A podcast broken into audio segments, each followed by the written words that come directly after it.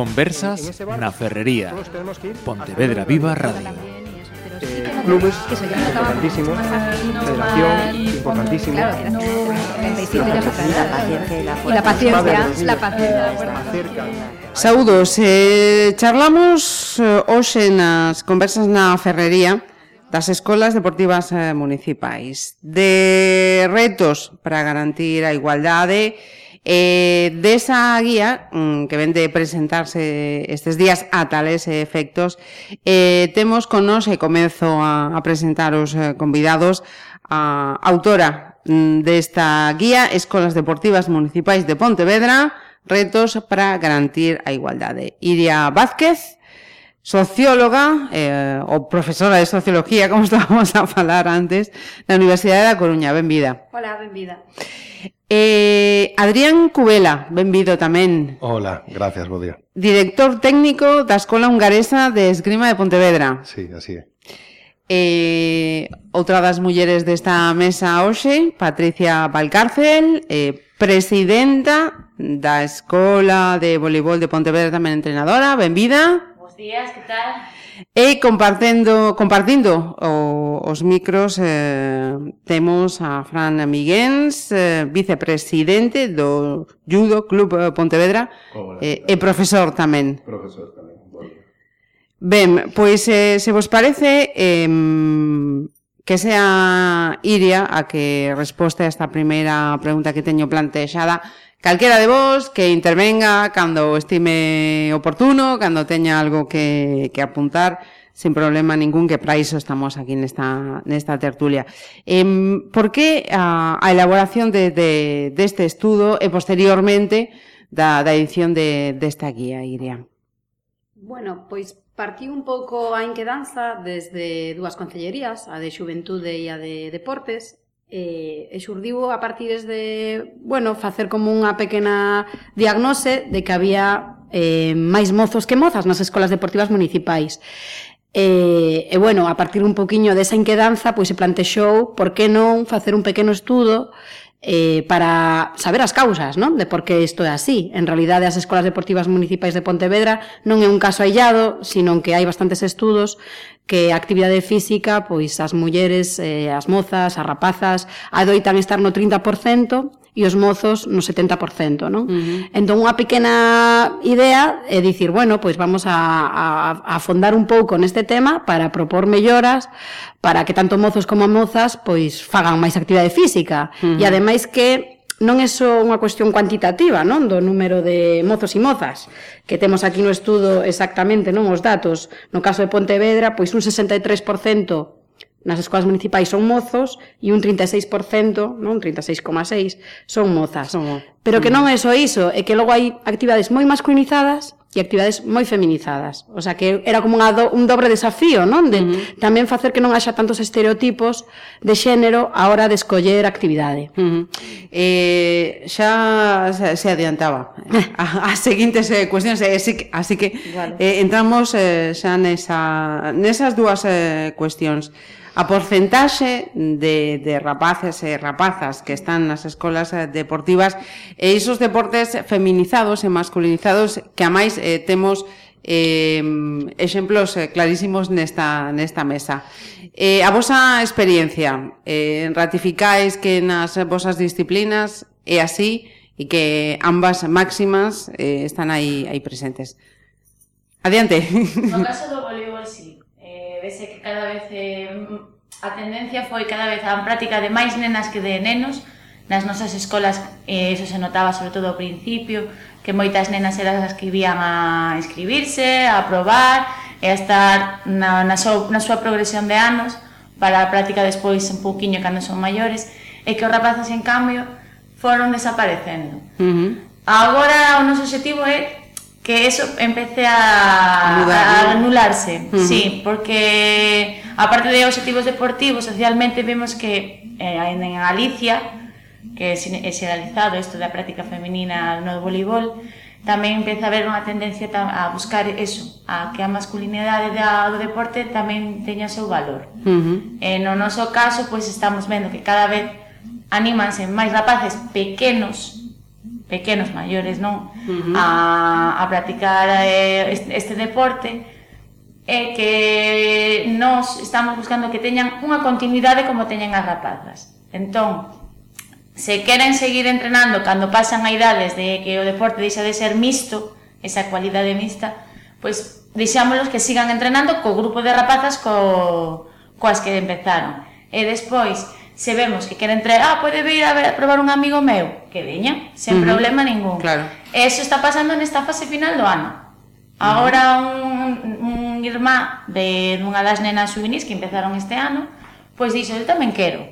E dixemos, pois sí, pois ven ti, o teu amigo, quen querades, durante este mes de maio e 15 días de xuño, viros a probar. Entón, como tiñamos esos do, dos rapaces que levan a, eh, a práctica do vólei dende pequeniños, e claro, eles non querían deixalo.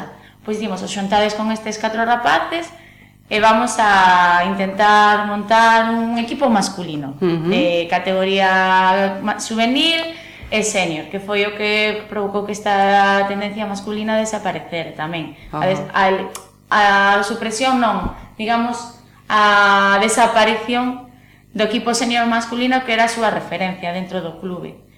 E dentro dos pequeniños tamén o que facemos é que cando vamos a competir por aí fora, aínda que un entrene nun grupo dunha hora e outro entrene nun grupo doutra, porque temos dous franxas horarias, pois os juntamos. Ajá. Dice, dicemos, en vez de xogar cos seus, as súas compañeiras, pretendemos xuntalos para que inviten, que sea un motivo, unha estrategia un poquinho para que, eso, para que inviten atraer amigos. Uh -huh. E así desa maneira que empece a masculinizarse a parte do voleibol. Ajá.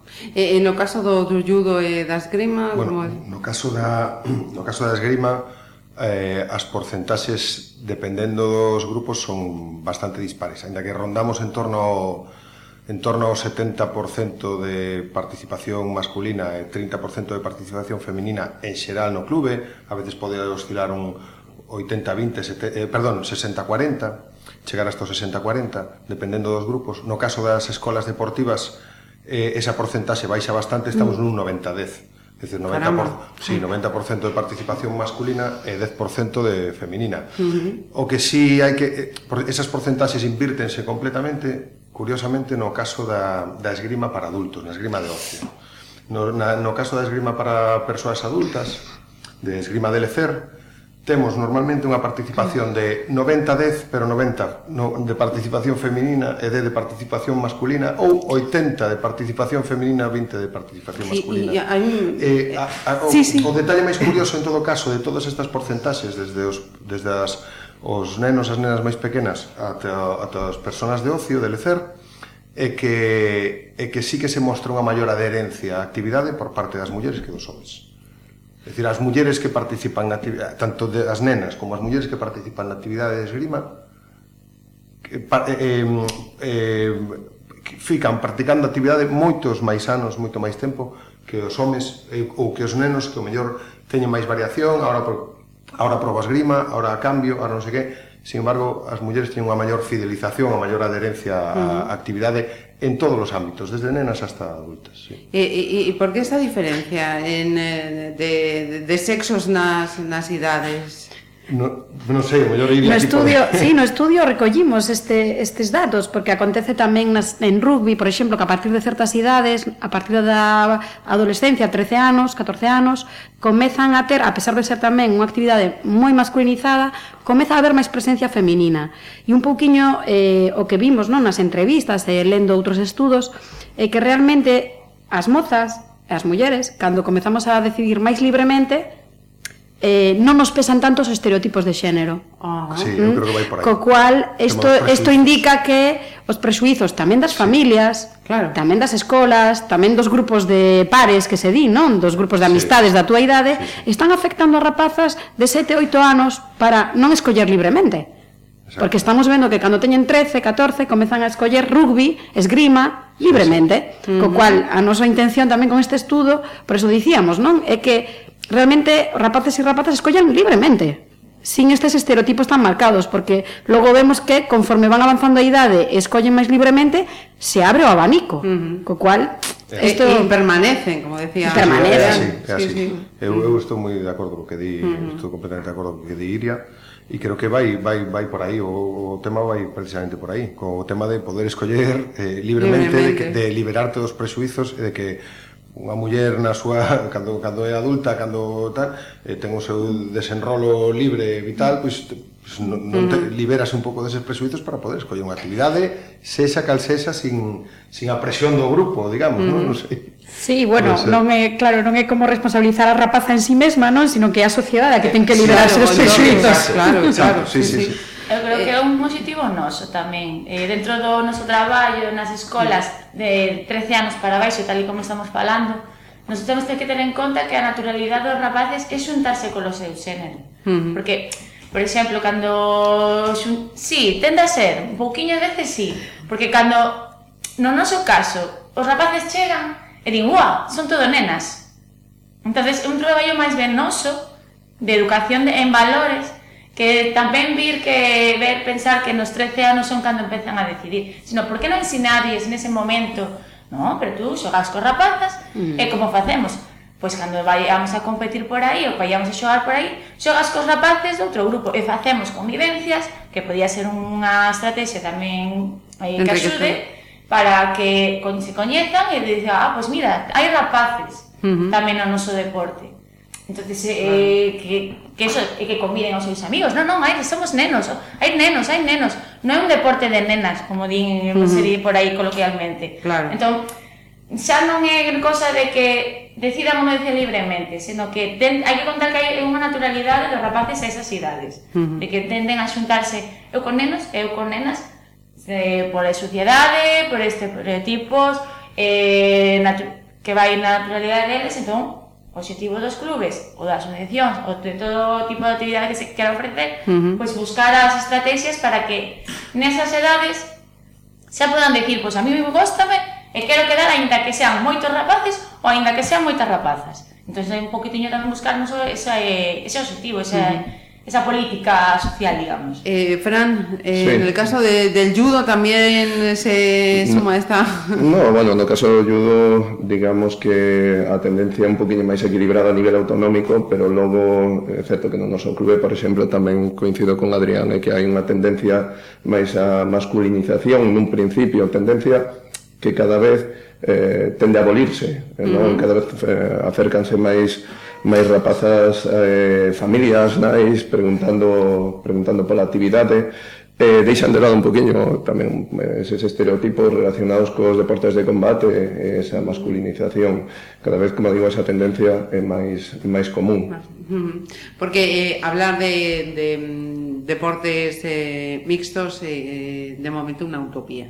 Bueno, no, no, bueno, no, no tanto, eh. No, no, no caso no caso da esgrima, por exemplo, Eh, bueno, por, por suposto, vamos, iso por descontado, os nosos adestramentos, as nosas clases sempre son mixtas. Digo isto por descontado porque aínda hai deportes onde se separan os grupos entre ah, nenos e nenas, Incluso, aínda que as competicións, moitas veces as federacións autorizan a que as competicións hasta determinadas categorías se realicen de xeito mixto. Eh, no, no, no caso das esgrima as competicións son mixtas hasta que teñen 12 anos. Eh, eu No meu caso formo parte do Comité Técnico da Federación Galega como representante e solicitei este ano que se ampliara esa, esa categoría mixta a polo menos ata os 14 porque, bueno, consideramos que é unha é viable, é dicir, non hai unhas difer... é dicir, se pode é algo que se pode se pode facer. Eh, pero pero sí que, vamos, funciona eh, tanto nenos como nenas eh, aceptano eh, perfectamente non hai coa maior naturalidade, non mm. é Eu creo que esa é unha das tamén poñer en valor, non? Un dos obxectivos tamén é poñer en valor que mozos e mozas fagan deporte xuntas, non? Claro, que esta claro. unha das ideas tamén ata certa idade, penso mm. que compartir uns valores comuns eh, e penso que tamén é interesante, non? Apostar tamén por entendemos que ten isto está recollido no estudo, non que realmente, eh, como dicía Patricia, que hai que ter como unha masa crítica, por dicirlo de alguma maneira, do sexo minoritario, mm. para que todo o mundo se sinta a gusto, pero bueno, que desde as escolas e os propios clubes traballen porque todo o mundo este a gusto, non? E iso tamén fomentar un pouquiño as actividades mixtas. O sea, que podemos facer? E isto tamén vai un pouco este libriño, non? Mm. Que podemos facer nós sabendo que existen estos estereotipos, que hai problemas nos medios de comunicación, que podemos facer para fomentar este deporte, non? E eh, que haxa mozos e mozas facendo deporte, actividade física, pois, de xeito conxunto. Eh, en esta guía eh, se señala la, la importancia y lo que acabamos de, de mencionar del entorno social de estos niños. ¿no? Entorno social hablamos de familia, hablamos de centros educativos y hablamos de medios de comunicación. Eh, os pregunto a cualquiera de, de, de, los cuatro, que esto vaya fluido, eh, ¿cuál de estas partes eh, tiene más influencia eh, qué falla en cada una de, de, de esas eh, partes y, y, y, qué corregir también para, para cambiar la situación. Pois, a ver, no caso do voleibol, pois no, en nos medios de comunicación non, non estamos, xa directamente. Mm. sen non decir nula é inexistente prácticamente. De feito, agora están coa Liga Europea, tanto masculina e femenina no alto nivel, eh, Teledeporte votou ao partido femenino, un partido femenino, neste uh -huh. caso, eh, noutra que semana votaron os masculinos, pero non hai unha divulgación, digamos, frecuente frecuente eh, influye, que este llamamos a capacidade influyente no, nos rapaces, ya xa non nas rapaces, as rapaces xa de por si sí elas se meten, nos rapaces como a dicir, oi, pois pues este deporte é interesante, por que non vou probar? Uh -huh. Eh, no noso caso, para que o entorno social é o que manda. As amizades, a familia, bueno, se non te gusta o fútbol, se non te... vamos probar o voleibol, porque cando chegan a, ao a hora de inscripción leen a listaxe e din, pois mira, vamos a probar voleibol. Esa está. Entonces, eso, o entorno social que abarca tanto a familia como os amigos. amigos. É o máis influente no noso caso. Uh -huh. Entón, que dicía antes, se non hai nenos, eu non vou. Eh, ah, un deporte de rapazas. Uh -huh. Entón, en noso caso é así. Eh, en ese sentido, por ejemplo, eh, me parece que en el estudio algo también se hacía eh, señal eh, desde los colegios, ¿no? sobre todo, pues no sé, en las clases de educación física o en los eh, momentos de, del recreo, que se pueda ayudar a que, bueno, pues los niños, digamos, que, que no decidan en el recreo, pues yo que sé, me voy a jugar a las canicas, sino que ayudarlos de alguna, de alguna manera, ¿no? Pues eso, pues a que conozcan el, el volei o que se adentren a disciplinas que, que igual si alguien no, no se lo pone delante, pues no, no se acercan. Bueno, Pon, no. Pongo en el punto de mira ahora los...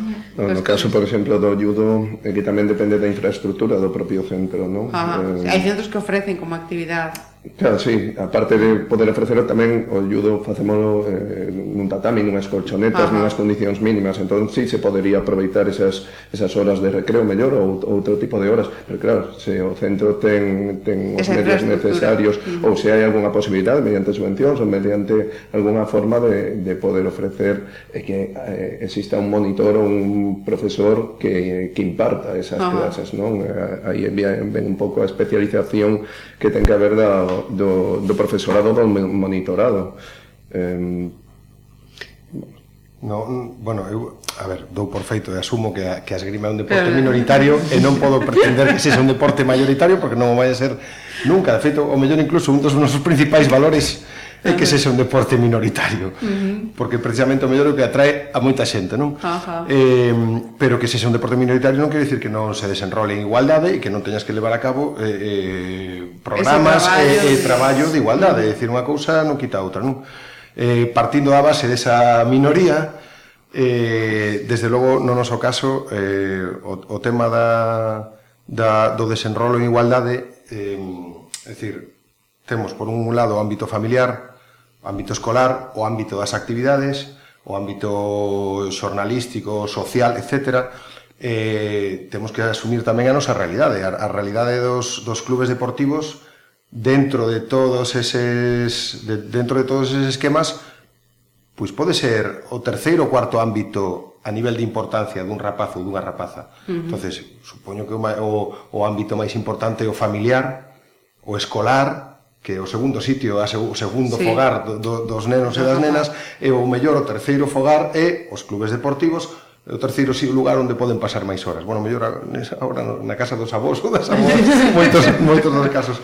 Pero, pero sí que, entonces, temos que asumir desde a humildade, decir, a, a, a importancia da nosa tarefa, é dicir, ah. na medida das nosas posibilidades e do tempo do que dispoñemos, pois intentar implementar eh, eh, ese tipo de principios. Pero eu son optimista, de verdad.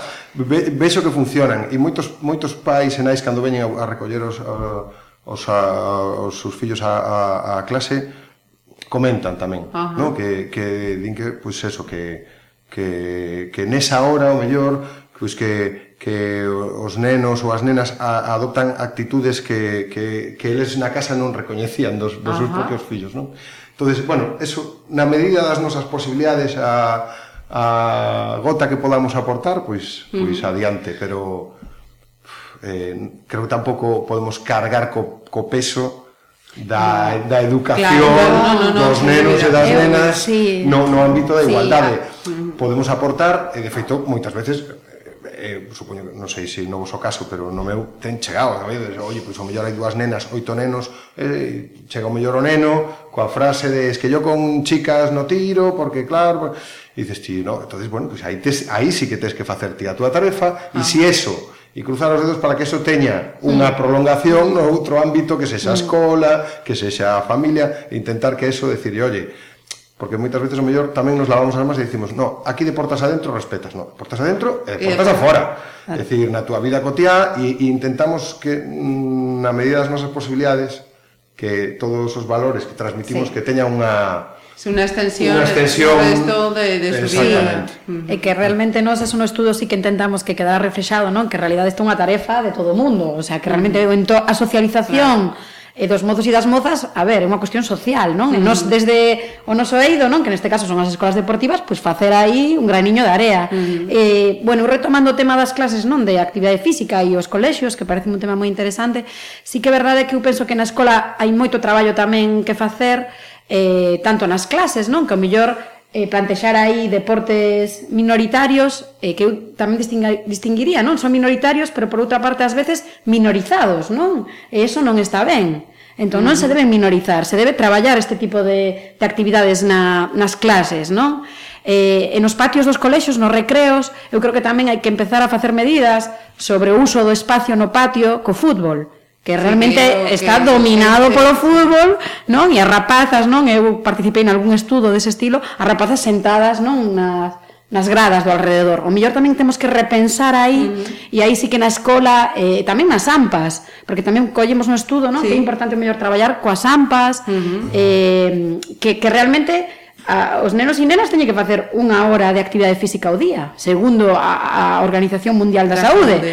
Entón, claro, hai moitos estereotipos a veces nas familias de ui, se a miña nena fai rugby ou fai, o que sei, eh, eh, piragüismo, vai a ter un corpo, non, uh -huh. é que é saúde, é benestar, non estamos sí. falando nin de competicións, nin de altos sí, niveis, estamos falando uh -huh. sí, de sí. valores que teñen que ver con, con, con ter unha vida saudável valores de compañeirismo, de igualdade, eso é por onde vamos, no estudio, vamos. Uh -huh. Sí, sí, sí, sí. Eu penso que aí eh, eh, falamos, eh, estamos falando das escolas, estamos falando das familias, pero penso que aí tamén eh, teñen moita responsabilidade o que son os propios medios, non? O que falábamos antes, uh -huh. hai deportes que están eh, sobreexpostos, Sí, sí, sí, sí, sí a, a diario eh, A parrilla Cando escoitas un programa de deportes O 90% eh, casi Fútbol. sempre do mesmo, eh, que ninguén ten nada en contra del, non? Que se continuar un deporte, pero quizáis unha parrilla máis equilibrada, no que tamén se visibilice aí un poqueño os deportes, como decimos, minoritarios, onde se difunda tamén non solamente en cuestións de ámbito autonómico, senón tamén estatal e internacional, que, mm. que hai moitos deportes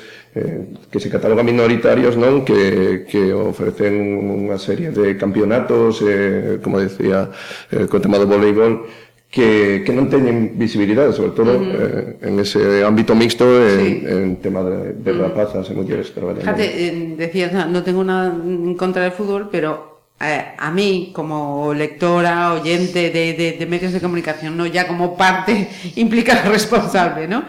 Pero sí, sí que me duele que precisamente el fútbol eh, igual a deporte esté dando ejemplos tan nefastos eh, en la sociedad que al final lo, lo, ven los niños porque también están siendo sufridores de, de, de, partidos en los que ellos están y que los padres se, compor se comportan como unos auténticos cafres con actitudes eh, xenófobas, eh, machistas y que al final es lo que están absorbiendo los niños. Y desgraciadamente si los niños en un porcentaje tan elevado es ese deporte que practican, al final es eso lo que están viendo y lo que están absorbiendo.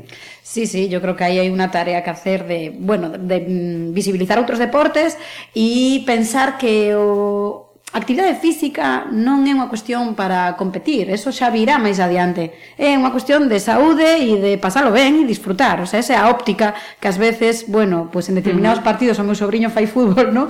E que claro que ás veces ves a pais obsesionados en que o seu fillo sexa un Messi sí, sí. e realmente o importante é que os teus fillos sexan boas persoas, non? O sea, que, que, que, que cambiar un a mentalidade claro. e disfrutar e facer un pouco de deporte que é necesario, que, que no Estado español temos un problema, non? Que, que, os, que, que os as crianzas non se moven, uh -huh. eh, eh, quizáis temos que cambiar o chip, eu fixen 10 anos patinaxe artística, por exemplo, uh -huh. eh, e a miña sobrinha pois fai natación sincronizada, e eu teño unha anécdota, non, unha vez que ela tiña 7 anos, 8 anos, era un campeonato mundial de natación sincronizada, eu estaba co xornal, e ela me preguntou cando pasei por, bueno, pois a, a parrilla, non, do que se vota na televisión, e me preguntou, bueno, tía, eh, mírame aí cando é o campeonato de natación sincronizada, que hora é? Ah e lle tiven que explicar a unha nena de sete anos que non iba a poder que ver na televisión mm. un campeonato e bueno, yo, ela me preguntou por qué uh -huh. e hai que explicarlo todo claro. pois sinceramente, pois porque vivimos aínda nunha sociedade no que o deporte masculino pois ten moita maior presencia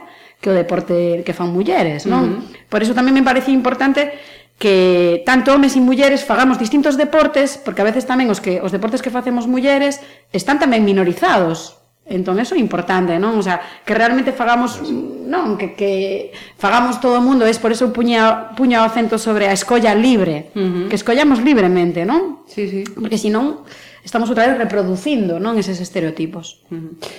Otro de los datos que me llamaba la atención y lo comentaba antes, creo que con Fran y, y, y Adrián, no sé si estaba Patricia, ya, pero lo recuerdo.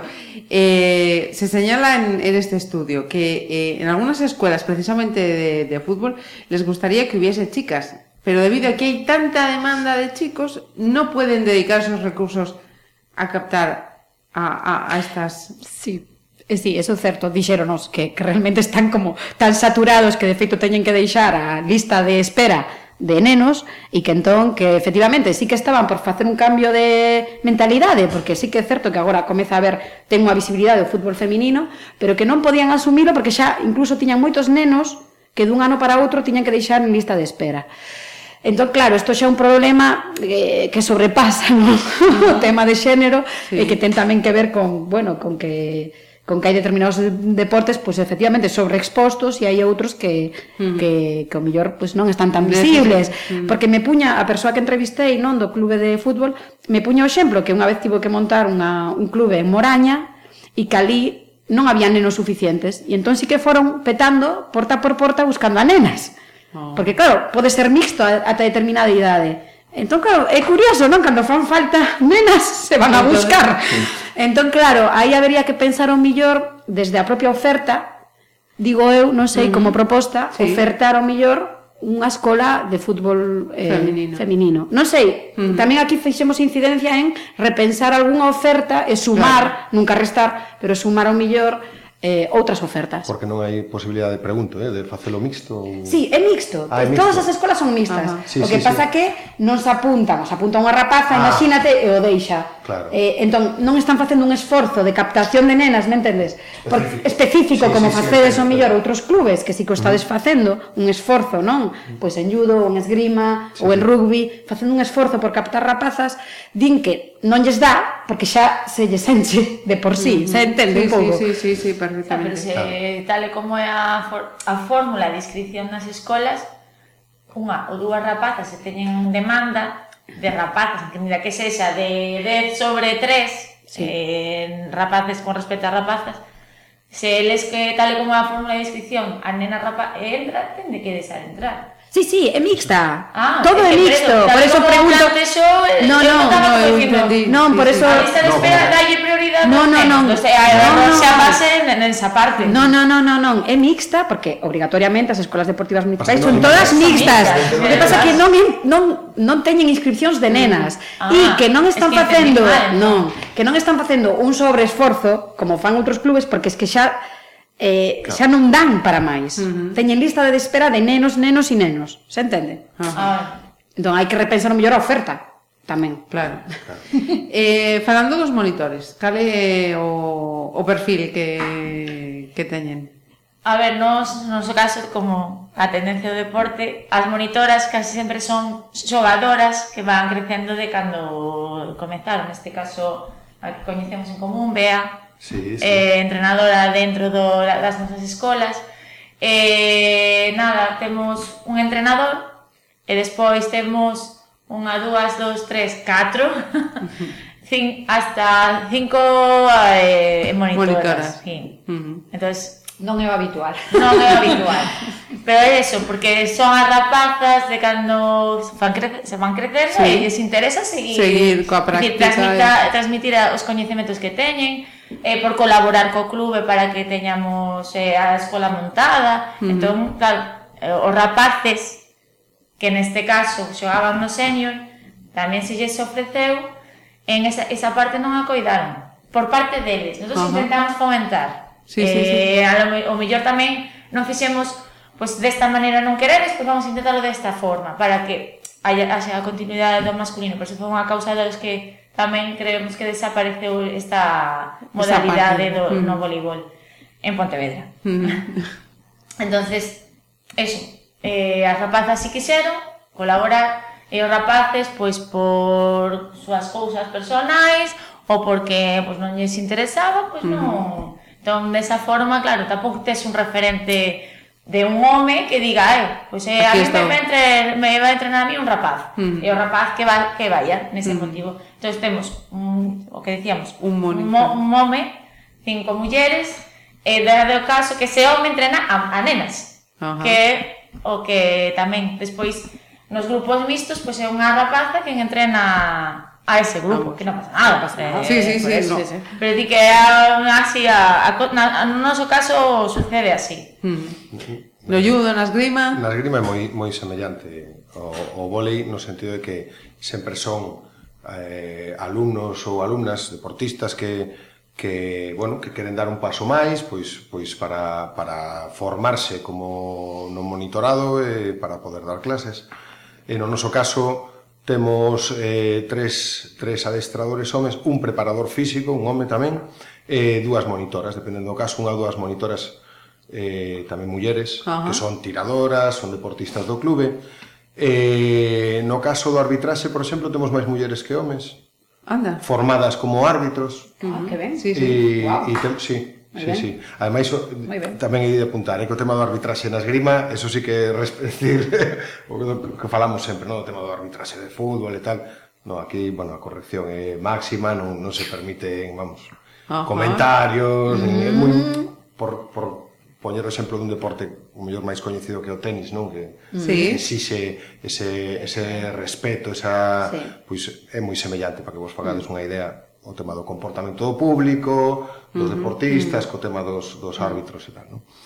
eh, un pouco así semellante tamén, acceden desde deportistas hasta, bueno, pois pues van, van collendo galóns, digamos, uh -huh. eh, formándose, eh, uh -huh. acceden así. No, no tema do, do judo, por exemplo, mm, non é un tema de voluntariado, eh, estamos bastante equilibrados nese senso. Eh, hai moitas rapazas que tan pronto solicitamos algún tipo de voluntariado, enseguida se apuntan e no tema da arbitraxe tamén nos pasa o mesmo. Tamén hai moitas rapazas eh, que, que queren dar o salto eh, ou que se interesan o tema da arbitraxe. Ah. En tanto monitorado, digamos, no judón eh, en xeral, pois as rapazas interesanse, nos, no noso caso somos catro, catro pero catro profesores. Ajá. Nos, eh, a, o noso ímpetu é que... Que entren elas. Que andan, que entren as rapazas, pero logo, ao chegar á etapa de instituto, a etapa de, de formación profesional, unha, unha etapa da universidade, aí dispersase todo sí. tamén un pouquiño. Dende logo, nos eh, somos pro... Eh, eh, monitoras claro. para que ven, porque ao mesmo tempo tamén son un referente no? sí. dentro, dentro das clases nos damos clase a rapazas e a rapaces e tamén, eh, inda que nos veganos están acostumbrados a nos, tamén de vez en cando solicitamos ou eh, pedimos al algún deportista, algunha deportista de élite ou algunha mm. deportista, mm, digamos, que, que teña repercusión, que veña xunto mm. nos e que nos axude Ajá. un poquinho esa... Eh, a dar visibilidade. Moi importante esa, esa iso difusión. de ter referentes. E que así que hai clubes aí que están traballando moito en dar referentes femininos en deportes masculinizados e iso fai moito porque é unha maneira non de, de visualizar non claro. alguén que está facendo mm. que máis maior, eso é super importante se me permitides, en todos, sí, sí, los, en todos los ámbitos, que digo que tocamos o ámbito dos, dos técnicos, deportistas, árbitros, e dos postos directivos. Es mm. decir, eh, tanto a nivel federativo como a nivel de clubes. Eh, algo que... Eh, aí xa non entrei. Hai que facer fincapé. Outra guía. Hai, hai, hai que facer fincapé. Eh, no noso caso, a, a presidenta desde a fundación do clube foi unha muller, que é Carmen. Eh, eh, por exemplo, a nivel federativo, mm, cando nos entramos na Federación Galega, mm, creo recordar que non había ningunha muller Ajá. na, na, na asamblea, eh? falamos de representantes de clubes, deportistas, técnicos, ningunha muller. Eh, eh, e agora, bueno, eh, da proporción, o mellor hai, se hai 20 representantes debe haber 4 mulleres, das uh -huh. dúas son son do noso clube porque precisamente uh -huh. apostamos decididamente pola Porque debería haber representación feminina. Muy que... ben. En voleibol quizás é máis equitativo. Eh, nas últimas asambleas, como hai clubes masculin, eh, masculinos, Ajá. eh, en San Sadurniño, eh, aunque tiña, teña a súa modalidade femenina, o clube, o equipo referente masculino que está en su, acaba de ascender a Superliga 1, eh, en Boiro tamén teñe mm, equipo, o equipo referente o equipo masculino que está en Superliga 2, En Vigo, en cambio, o equipo referente é femenino. Entón é un poquinho máis equiparado. En Lugo, eh, eh, digamos, chamamos 50-50, teñen dous equipos, eh, un masculino e un femenino no alto nivel, uh -huh. dentro do ámbito nacional. Entón, é máis equiparado. Vamos ás asambleas, estamos digamos, entre un pois pues, 60-40 mm. ou 55-45, sí. 50-50, si sí, é moi equilibrado. equilibrado. Nese mm. caso, sí. Ajá. As... Perdón. No, no, ah, perdón, No, As políticas públicas nese sentido son moi importantes. Eu sempre conto unha anécdota que mm, desde aí, non sei, o mellor 5 ou 6 anos pode ser máis ou menos, a Xunta de Galicia empezou a baremar nas súas axudas e subvencións a presenza de mulleres nas, nos postos de responsabilidade e nos postos de, de directivos mm. nos clubes deportivos, sexa mm. secretaria, presidenta, e houve unha rápida transformación ah. de moitos clubes que carecían de mulleres nos seus postos, nos seus postos directivos para, eh, ostras, hai que poñer unha presidenta, que poñer unha tesoureira, que poñer unha secretaria, Xa. rapidamente, porque isto vai a puntuar para recibir unha subvención maior pois, bueno... Sí, eh, pero bueno, eh, como política pública pareceme ben, é dicir, pois si, si non si se non fai si non se fai vamos a exacto, se si non se fai voluntariamente, pois haberá que empezar a, a incentivar de outra maneira. Claro, mm. non sei. Eh, sí, se sinala eh, este estudo que os, os monitores achacan eh, esa falta de preparación realizada en, en igualdade, non? Sí, sí, sí que, a ver, unha das cousas positivas, non, que, que a facer o estudo, a verdade, atopamos, é eh, que casi toda, o sea, todas as escolas, os clubes, están, o sea, lles preocupa este tema da igualdade, o sea, están sensibilizados, non? Eh, o sea, monitorado está sensibilizado con este tema.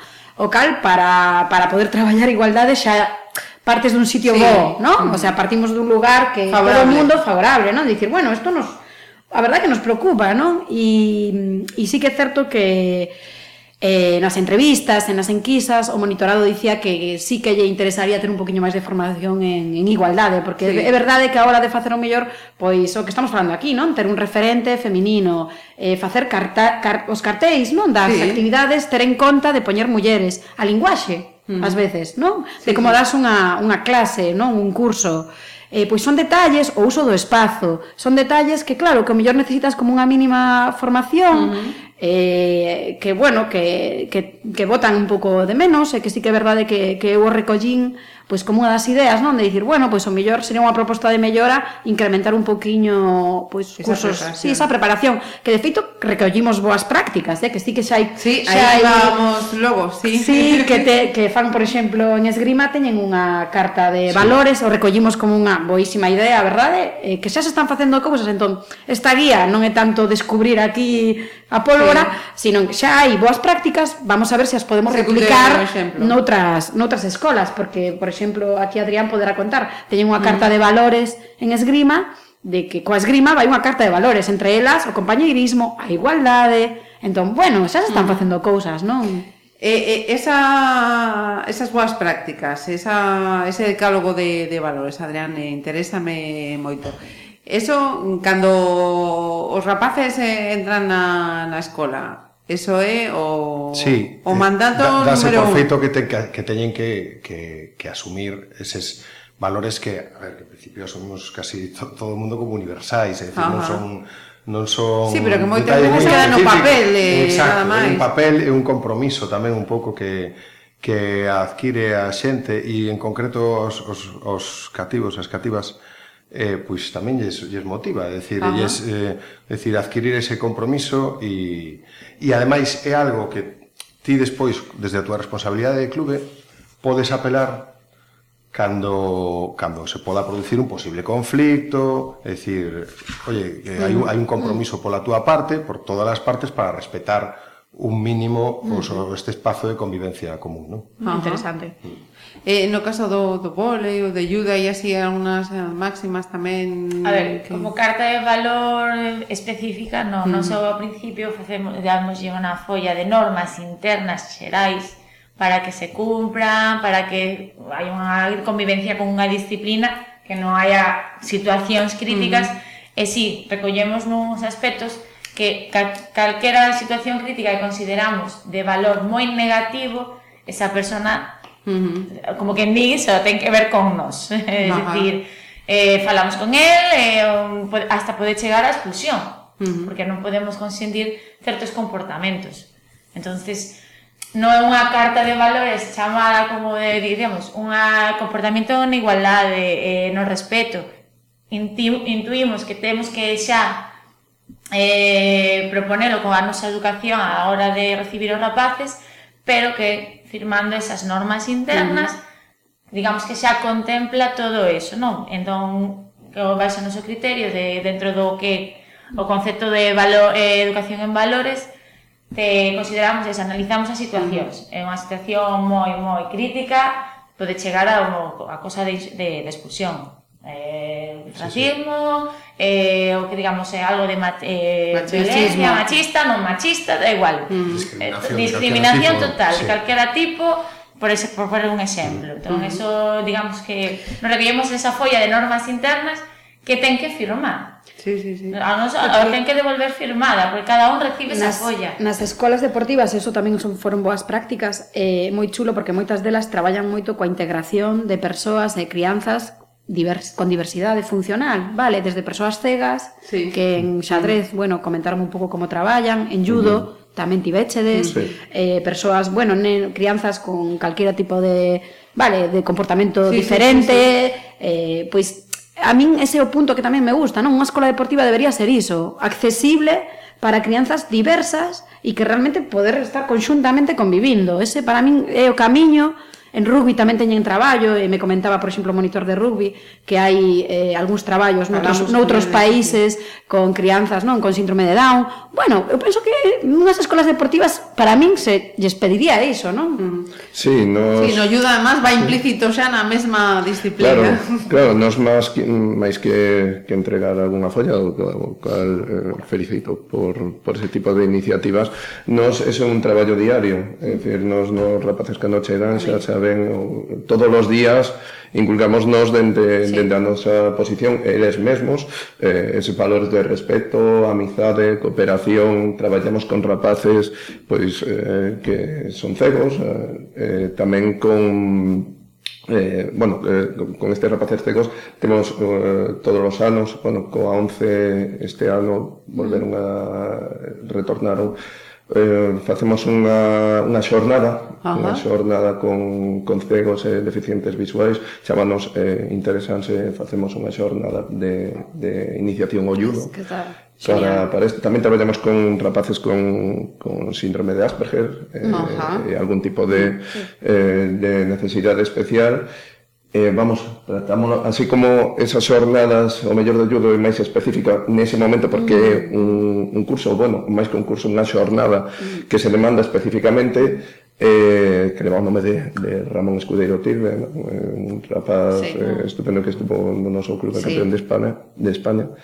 Eh, digamos que ainda que ese son cursos é un curso mellor eh, especial que se fai porque se demanda O resto que veñen entran na clase e participan co resto dos da clase, eh, uh -huh. son un alumno máis, eh, teñan a, digamos, a necesidade que, que poidan ter os valores de integración. Sí, señor. Nese, no noso caso, a Federación Galega ten, ten unha iniciativa, non, queren ter a iniciativa de hacer promover o boli adaptado. Uh -huh. Eh, neste caso, o boli sentado ou para uh -huh. incluso adaptado para máis allá da, da xuventude de uh -huh. persoas maiores de terceira idade adaptadas a, a eles como uh -huh. modo de actividade física para manterse uh -huh. en activo e unha boa saúde. Entón, é un estudo que están facendo a ver como pode, eh, promovelo. Uh -huh. eh, empezar a comenzalo a, a divulgar por toda Galicia. Esa iniciativa que ten en estes momentos eh, nese aspecto a Federación Galega. Entón, claro, nos lo, tamén ten anos porque queren contar coa nosa colaboración. Uh -huh. eles, eles solos non pode, uh -huh. eh, por mí encantada. Sí, sí, sí, sí. Conta máis actividade teñamos, me parece moi ben, porque todos. a mí o que me apaixona é o deporte e que sí. nas súas modalidades que se coñeza a todo o mundo. Sí, e que, que todo o mundo teña a posibilidade de practicarlo. Uh -huh. Pois, pues, encantada, ver de por aquí é unha parte da actividade física que uh -huh. ten o meu, o meu interés dentro da miña carreira se estudiou, entón, mm. quero, a mí, uh -huh. por mí, é unha idea perfecta. Eh, para ir rematando, eh, para o vindeiro curso, ou se non para o vindeiro, imos poñer a, a curto prazo, eh, ir eh, mudando ¿no? esas eh, situacións que han ido saindo tamén mm. desta charla eh, require máis eh, de, de vontade que de inversións, sí. non? Eh, penso, por sí. tanto, que é algo eh, sinxelo que se pode facer xa ir cambiando algunhas sí. cousiñas, non? Sí, eu penso que sí, eh, replicar as boas prácticas nos cartaces, sempre estar eh, pois prestar atención a poñer mozas e mozos, atención á linguaxe, Eh, cando repartimos, bueno, porque fixemos este sábado pasado como unha mini presentación cos clubes eh, desta, deste libriño, desta guía, eh, se, eh, a Concellera de Deportes sí que falou de, de propoñer unha formación en igualdade eh, para todo aquel monitorado, Ajá, vale, que, que, queira... que, que, que queira, uh -huh. sí, que queira realizar. Uh -huh. Eh, entón realmente son medidas que, bueno, sí, que non requieren que, económicamente, perdón, mm, que interrompa, sí. creo que salvo o tema de vestiarios, que era a única sí, cuestión no que Pero que tamén que están, están tamén o están vendo, porque se, hai obras en dous pabillóns e están tendo moi en conta Ajá. que iso, que hai determinados pabillóns que ás veces teñen problemas as rapazas para para topar sitio, mm. cando hai anteriormente un deporte masculinizado que ocupa moitos pabillóns, uh -huh. ou bueno, perdón, moitos vestiarios. Eh, entón, sí, económicamente non son cousas, son cousas máis Ajá, de vontade a veces, eh, de poñer tamén diversificar a un poquinho a oferta e que realmente, pois, pues, formación, o sea, non penso que isto sexa mm. realmente unha cuestión de inversión. Imposible, no, efectivamente. Es que unha vez que se aplica a vontade xa non hai inversión económica. Claro. Se, se non hai iniciativa, mm-hmm. uh -huh. o diñeiro queda na caixa, non, sí, sí. non, ou noutra cousa. Entonces, Eh, por eso, eh, a parte, se parte da vontade, como di ela, pero despois eh, da detrás sabe ben toda a inversión económica que se considere que é necesaria ou que se poda facer para que a vontade mm. poda cumplirse, mm. materializarse en un, un aspecto. Pois, eh, pola miña banda, eh, como ya eh, viendo este estudio, eh, ya tuvimos aquí a aquellas campeonas del rugby, la sí. semana Florencia. Sí. Eh, hemos tenido a las chicas eh, de la natación sincronizada. Ah. Hemos tenido a las chicas eh, del Teucro, que están ah, ahora en la final del, de los nacionales, que deseamos toda la suerte para ellas. Pues mira, me comprometo a que vamos a hacer unas conversas na ferrería con la esgrima, con el volei y con el judo para seguir aportando nuestro granito de arena fenomenal a visibilizar estos, estos eh, deportes. Eh, un poquinho está para, para darlle tamén un un impulso a estas as nosas rapaciñas. As alevins conseguiron a súa, que te comentaba, o entrar. Comenta, eh, comenta. As alevins, nos, as o equipo alevín femenino eh, conseguiu a súa participación no Campeonato de España eh, de voleibol que se celebra en Valladolid do 22 a 24 de xuño. Uh -huh. E ali va, a disfrutalo, pues, que é un premio no que, que decíamos, non sei sé si se conseguirás, non conseguirás, as pero aí está. Pero aí está.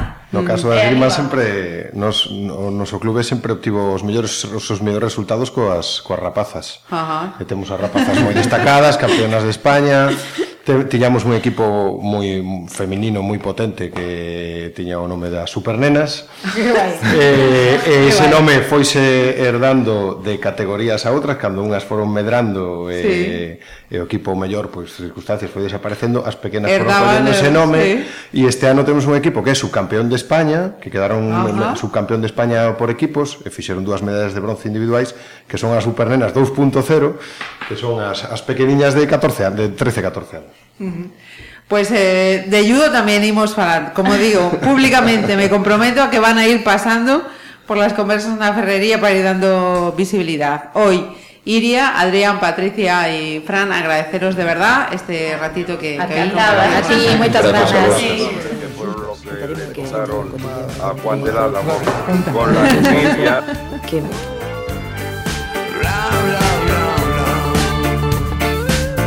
Conversas na Ferrería. Pontevedra Viva Radio.